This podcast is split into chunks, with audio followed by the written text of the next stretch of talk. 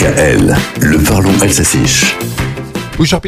c'est un événement qui aura interpellé nombre d'entre vous samedi soir. Personnellement, je n'ai rien remarqué étant sur la route à Artpeva.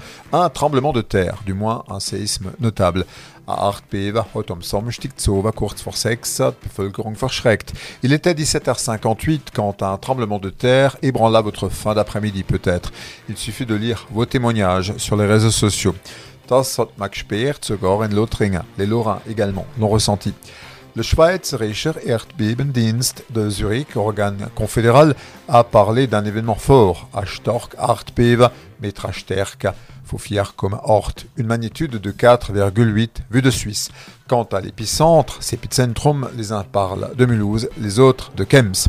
Tout le monde sait que les séismes sont courants dans la région. Artbeva, Senemri, Groban et. Mais de cette ampleur, c'est la première fois de l'année en France. Le précédent a été relevé à Montluçon en mai avec une magnitude de 4,5. En pareille circonstance, bien sûr, les pompiers ont eu beaucoup d'appels. Heureusement, plus de peur que de mal. Bien sûr, on pense toujours au tremblement de Bâle en 1356, l'événement sismologique majeur au nord des Alpes. Et quand il y a un séisme, il y a des répliques, no peva.